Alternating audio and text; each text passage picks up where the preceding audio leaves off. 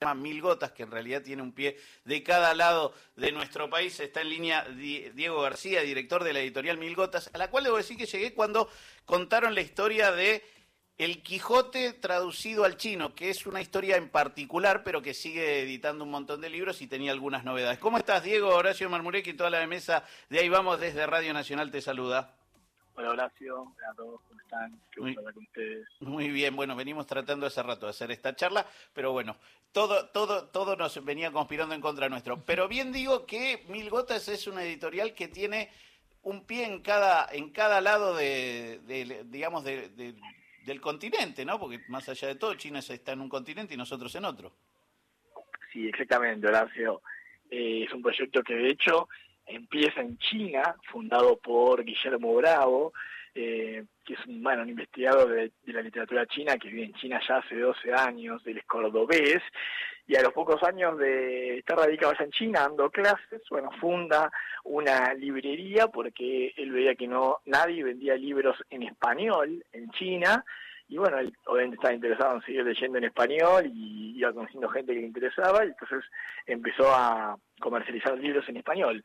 Hoy Milgotas tiene en China cuatro locales en tres ciudades diferentes y con el tiempo también fue desarrollando, bueno, esta otra cara de, nuestro proyecto, que es así como llevamos la cultura hispanoparlante a China, también traer la cultura china al mundo hispanoparlante, bueno, y empezamos por acá, por, por Argentina.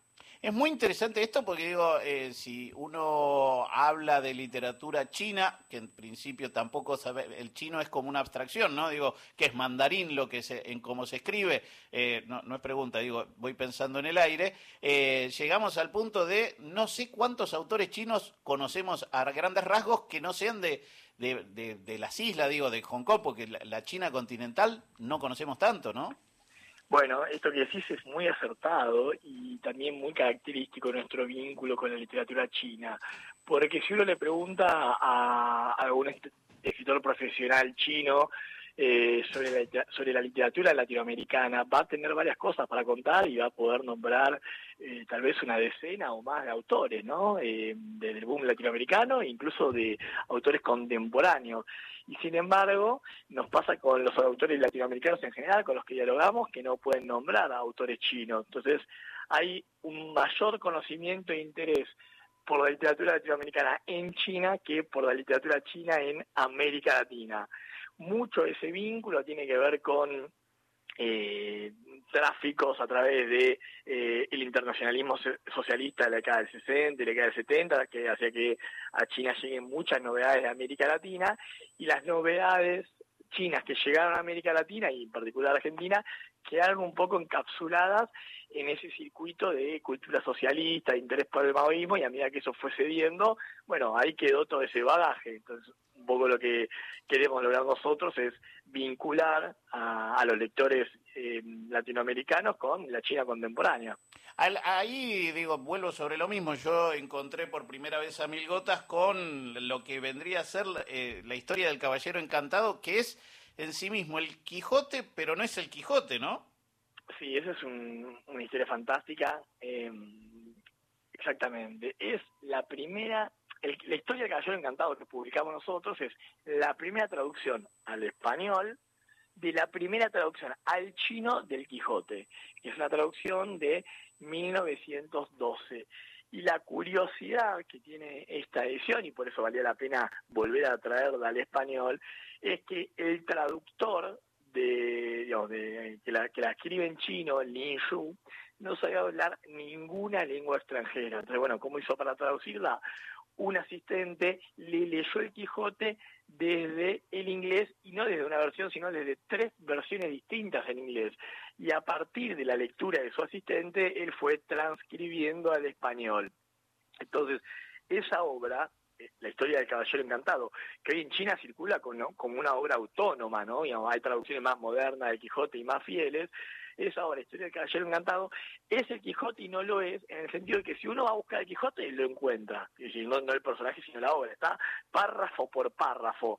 Sin embargo, hay pequeñas inflexiones, pequeñas modulaciones, eh, la manera en la que describe, la manera en la que caracteriza algunos vínculos que se ve quién es el Quijote, que hay toda una impronta de la cultura china, que por supuesto no está en el original, eh, y eso lo hace un objeto único, un espacio de encuentro, de intersección entre tradición española y la tradición china, que tal vez no haya ningún otro objeto de cultura que imbrinque a las dos tradiciones de esta manera. Y las notas que dejó por todo el texto la traductora Alicia Relinque, una sinóloga de primerísimo nivel, bueno, permiten que los lectores que no están tan familiarizados con el bagaje cultural chino, bueno, adviertan lo chino en esa obra. Eh, ¿Messi tuvo que ver algo con ustedes, por lo menos en, romper algún cerco para China? ¿Quién, perdón? Messi, digo, el libro de Messi. Eh, no, no rompió un, no, diría que rompió un cerco, eh, pero como te digo, ella tiene un interés, sí, con casi todo lo que hace Messi, donde figura, es, eh, es un embajador, es una puerta de, una puerta de entrada, es algo que llama la atención. Eh, nosotros, nuestro público allá en China, son tal vez un 60-65% gente que tiene por lengua nativa el español, de España y de toda América Latina, y un 35-30% chinos interesados por la cultura eh, latinoamericana o española. Entonces, en eso Messi hace un aporte, no diría que fue quien inauguró este campo o quien abre eh, a China hacia, hacia el mundo argentino. Pero de una manito, seguro, como siempre. Sí, sí, siempre, en todas partes donde está. De hecho, eh, cuando fue la selección a jugar, este año, bueno, generó muchísimo entusiasmo y eso obviamente también repercutió en, la, librería, hicimos unas actividades, eh, fuimos hasta el hotel donde estábamos, sacamos algunas fotos, sí. Obviamente siempre también sí se abren puertas.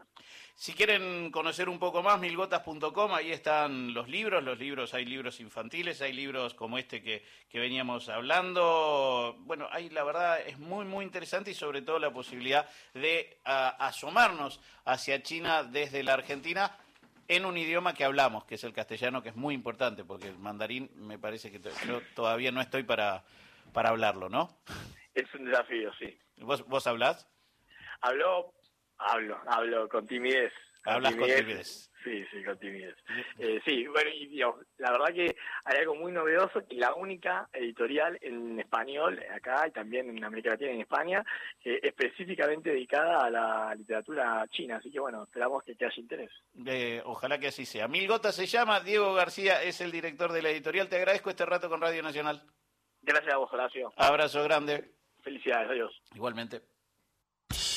En busca del mediodía, bien informados. De 10 a 12.